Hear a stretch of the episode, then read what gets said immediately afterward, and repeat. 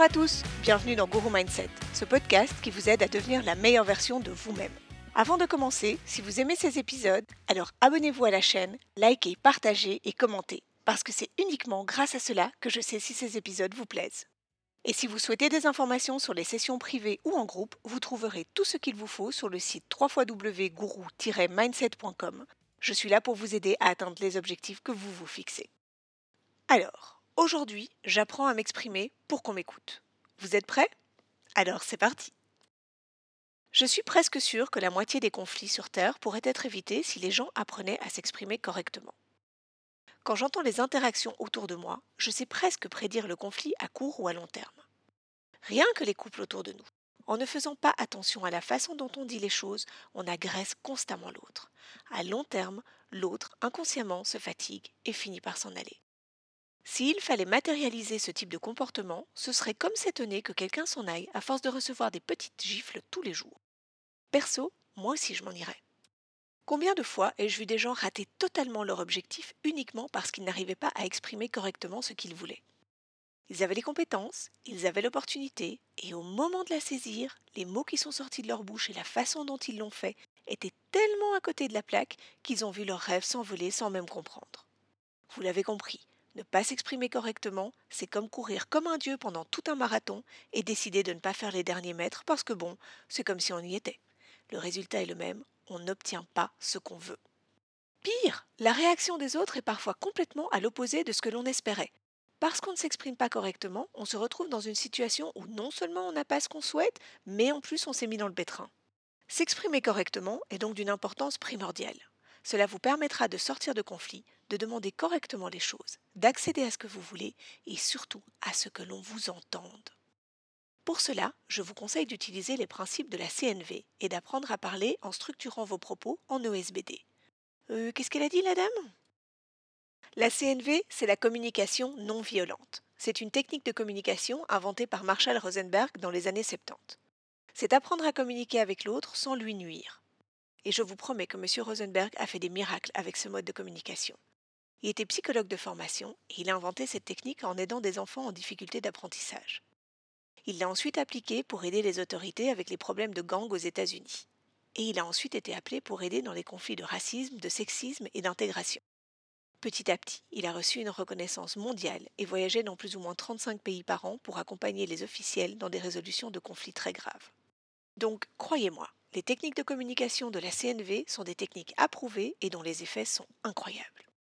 Comme je vous l'ai dit, le principe est de communiquer sans nuire à l'autre de parler de façon factuelle sans émettre aucun jugement et de générer de l'empathie afin d'encourager l'autre à répondre de la même façon. Ça vous paraît trop dur? Je vous promets que c'est très facile. Retenez ces quatre lettres O, S, B, D. Tant que vous retenez ça, vous saurez toujours quoi dire. Je vais vous expliquer ce que signifient ces lettres et ensuite je les mettrai en forme en exemple pour que vous puissiez comprendre à quel point votre message change quand vous appliquez cette technique. Le O veut dire observation. On commence par décrire la situation comme elle est, factuellement, comme l'autre peut aussi l'observer. Pas de jugement. Le S veut dire sentiment. On exprime ses sentiments, ses émotions, les sensations que l'on ressent par rapport à cette observation. Le B signifie besoin. On exprime son besoin réel, on le clarifie pour l'autre. Et le D signifie demande on termine par une demande concrète, réalisable, précise, qui mène à un résultat positif. On n'exige rien. Concrètement, qu'est-ce que ça donne? Si je dépose ma tasse sale au-dessus du lave-vaisselle sans prendre la peine de la mettre dedans, et que mon mari explose en me disant Non mais zut à la fin, tu fais tout le temps ça, tu ne ranges jamais rien, je suis pas ta bonne. D'abord, je ne comprends pas pourquoi il m'explose au visage comme ça je le prends comme une attaque personnelle, je me mets sur la défensive, je pense déjà à mille contre-exemples, et me connaissant, je l'envoie bouler tout aussi rapidement, je dis sûrement quelque chose que je regretterai, et on va se coucher fâchés, tous les deux en se sentant incompris. Je vous refais cette scène avec la technique OSBD. Je dépose ma tasse sale au-dessus du lave-vaisselle. Mon mari passe et me dit Chérie, quand tu déposes ta tasse sale au-dessus du lave-vaisselle sans la mettre dedans, alors que je viens de nettoyer tout le plan de travail, ça me donne vraiment le sentiment que mon travail n'est pas respecté et que je suis le seul à faire attention à la cuisine. Est-ce que je pourrais te demander de m'aider et de ranger la vaisselle sale dans le lave-vaisselle directement? Ça m'aiderait à me sentir soutenue et ça donnerait aussi le bon exemple aux enfants. Qu'est-ce que vous voulez que je réponde à ça? Comment pourrais-je lui refuser quelque chose quand c'est demandé de cette façon? Et je tiens à dire que cette scène existe pour de vrai. J'ai un mari extraordinaire qui range réellement la cuisine. Sans rire, dans le dernier exemple que je viens de vous donner, il y a eu l'observation, le fait factuel que je ne rangeais pas ma tasse, le sentiment, l'état dans lequel ça le mettait lui, le besoin, ce que moi je pouvais faire pour que ça aille mieux, et sa demande pour que ce soit quelque chose de concret et de réalisable. Donc, tout y est, OSBD. Un autre exemple, une augmentation dont vous auriez vraiment envie et le moment opportun est enfin arrivé. Abordez votre patron à la fin de l'entretien en lui disant Ah oui, et en fait, euh, je voudrais une augmentation parce que, après tout, euh, je fais quand même super bien mon travail. Personnellement, en tant que patron, je vous réponds que j'apprécie vraiment le fait que vous fassiez super bien votre travail, mais que jusqu'à preuve du contraire, vous êtes payé pour bien le faire et que si vous le faisiez mal, eh bien là, c'est vous qui vous mettriez dans une mauvaise position. Le résultat est que vous serez frustré, vous aurez le sentiment que vous n'êtes pas reconnu et votre patron ne comprendra absolument pas pourquoi vous vous vexez. Si vous le transformez en termes OSBD, ça donne. Comme vous avez pu l'observer, cela fait maintenant plus d'un an que je fais en sorte que le travail soit accompli à 110%. Je le fais parce que j'aime cette boîte et que j'ai envie d'y évoluer. Cela me donne la sensation d'accomplir non seulement mon travail, mais de contribuer à la société et de montrer que je veux aller plus loin.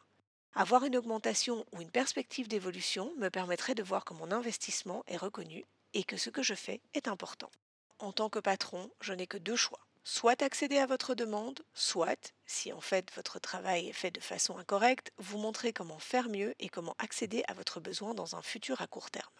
Cela me montre aussi à quel point vous êtes une personne intègre et motivée et que vous êtes un atout sur lequel je peux compter. S'il ne m'est pas possible de vous augmenter ou de vous faire évoluer, je vais devoir faire preuve de transparence et vous expliquer pourquoi. Cela vous permettra alors à vous de voir si l'énergie que vous investissez en vaut la peine ou non et de faire vos choix en toute connaissance de cause. Quoi qu'il advienne, je pense que cette formulation-là vous apportera bien plus que Ah oui, au fait, je voudrais une augmentation. Est-ce que vous comprenez le mécanisme? Et en plus, quelqu'un qui vous répondra de façon ferme ou fermée à cette façon de vous exprimer, cela vous en dit long sur la personne. Vous pourrez alors prendre vos décisions en toute connaissance de cause. Est-ce que l'énergie que vous mettez en vaut vraiment la peine? Ou alors simplement quelque chose qui vous tenait tant à cœur n'est peut-être pas aussi important pour quelqu'un d'autre. Parler en OSBD n'est pas quelque chose de naturel au début, ça demande une bonne dose de pratique. La bonne nouvelle, c'est que vous pouvez vous entraîner à tout moment, en famille, entre amis, avec vos collègues, vous serez étonné du résultat, c'est incroyable. Les toutes premières fois, je vous conseille de d'abord formuler tout cela dans votre tête parce que vous allez voir, exprimer ses sentiments est quelque chose de très compliqué au début, on n'en a pas l'habitude tout comme faire une observation factuelle, sans émettre de jugement, et émettre le besoin réaliste que vous éprouvez. Mais c'est un exercice réellement passionnant. Et grâce à cette technique, vous apprendrez aussi à beaucoup mieux vous connaître, ainsi que vos besoins. Verbaliser toutes ces émotions est excessivement thérapeutique et contribue à votre assurance et aussi à votre développement personnel. Aujourd'hui, faites votre premier exercice. Pensez à quelque chose que quelqu'un fait continuellement et qui vous heurte ou vous exaspère à chaque fois et essayez de formuler une façon de le lui dire en OSBD. Observation, sentiment, besoin, demande. Si vous n'y arrivez pas, n'hésitez pas à m'en faire part, je suis aussi là pour vous aider. Faites l'exercice. Après tout, qu'est-ce que vous risquez à ce que vos messages passent bien? Toutefois, soyez prêt à la surprise que l'on ressent la première fois qu'on a la sensation d'être vraiment entendu.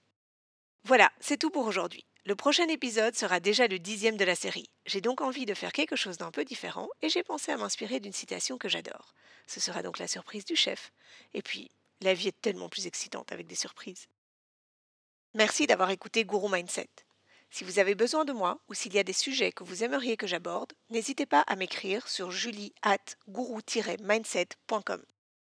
Et si cet épisode vous a plu, alors partagez-le avec les gens que vous aimez et n'oubliez pas de liker. Passez une belle journée et surtout, aujourd'hui, faites quelque chose qui vous fait plaisir. Bye